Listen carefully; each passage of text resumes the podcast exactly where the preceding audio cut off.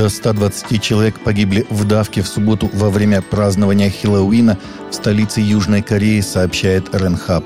Издание также пишет о 100 людях, получивших ранения.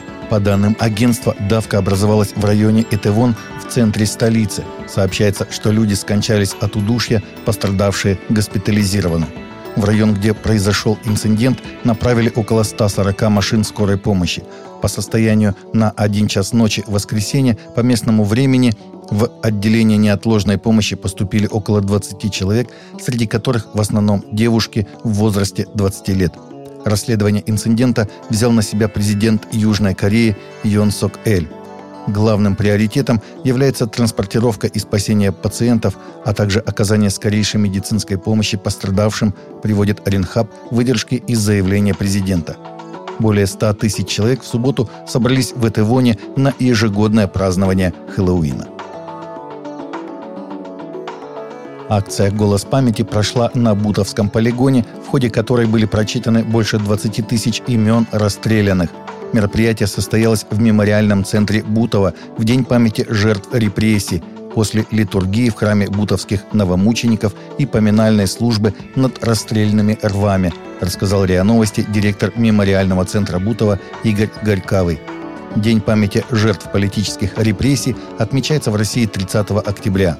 Дата была выбрана в память о голодовке, которую 30 октября 1974 года начали узники мордовских и пермских лагерей в знак протеста против политических репрессий в СССР. Акция, сообщил Горькавый, проходит уже 10 лет, а ее идея появилась, по его словам, после изучения опыта чтения имен репрессированных на Лубянской площади. Полиция Женевы начала расследование после нападения с краской на церковь Рождества Пресвятой Богородицы, заявил РИА Новости пресс-секретарь полиции кантона Женева Сильвен Гийом Жанти. Подтверждаю, что к нам обратились вчера около 10 утра, чтобы узнать о повреждениях, о которых вы упоминаете. Начато расследование, и мы действительно находимся в контакте с ответственными за это место отправления культа, сказал он, отвечая на вопрос корреспондента агентства. Ранее посольство России в Берне направило МИД Швейцарии ноту протеста с требованием выявить и наказать тех, кто 28 октября облил краской православную церковь в Женеве. В Нигерии террористы расстреляли воскресную службу в христианском храме недалеко от столицы страны Абуджи, убили женщину и ее малолетнюю дочь и ранили еще несколько человек – Полиция Нигерии разыскивает подозреваемых в предумышленном вооруженном нападении на храм 16 октября. По данным нигерийской службы The Guardian, боевики подкатили на мотоцикле к храму Небесной Церкви в районе Лакоджа, примерно в 100 километрах от Абуджа, во время воскресной службы. Едва войдя в храм, они открыли стрельбу по всем, кто там был, говорит анонимный свидетель. Все это было похоже на кошмарную сцену из какого-то нелепого боевика. Джерри Амадара, высокопоставленный сотрудник службы безопасности штата Коги, в своем выступлении перед журналистами подтвердил факт нападения и гибель двух человек, но оставил без комментариев догадки о принадлежности боевиков какой-либо определенной группировки. В Ватикане на 22 ноября в соборе Святого Петра запланированы дебаты богословов католической, протестантской и православной церквей по вопросу об апостольском первенстве Петра, который издревле разделяет церкви.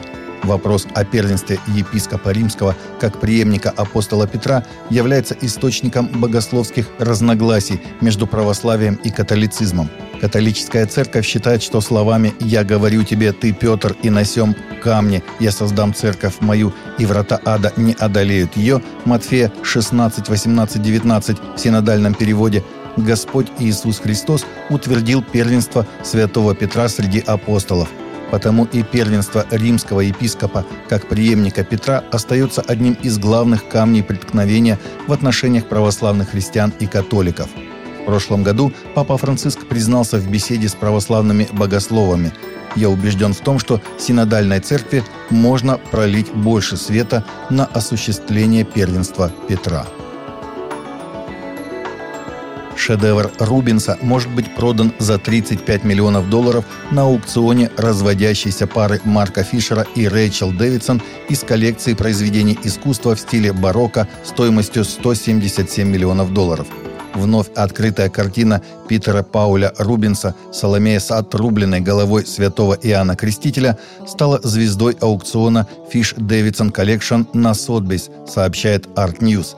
Аукционеры считают, что когда Сотбейс откроет свою неделю мастеров 26 января следующего года, все внимание будет приковано к картине Питера Пауля Рубинса «Соломея с отрубленной головой святого Иоанна Крестителя», жуткой ранней работе великого мастера, заново открытой в 1998 году.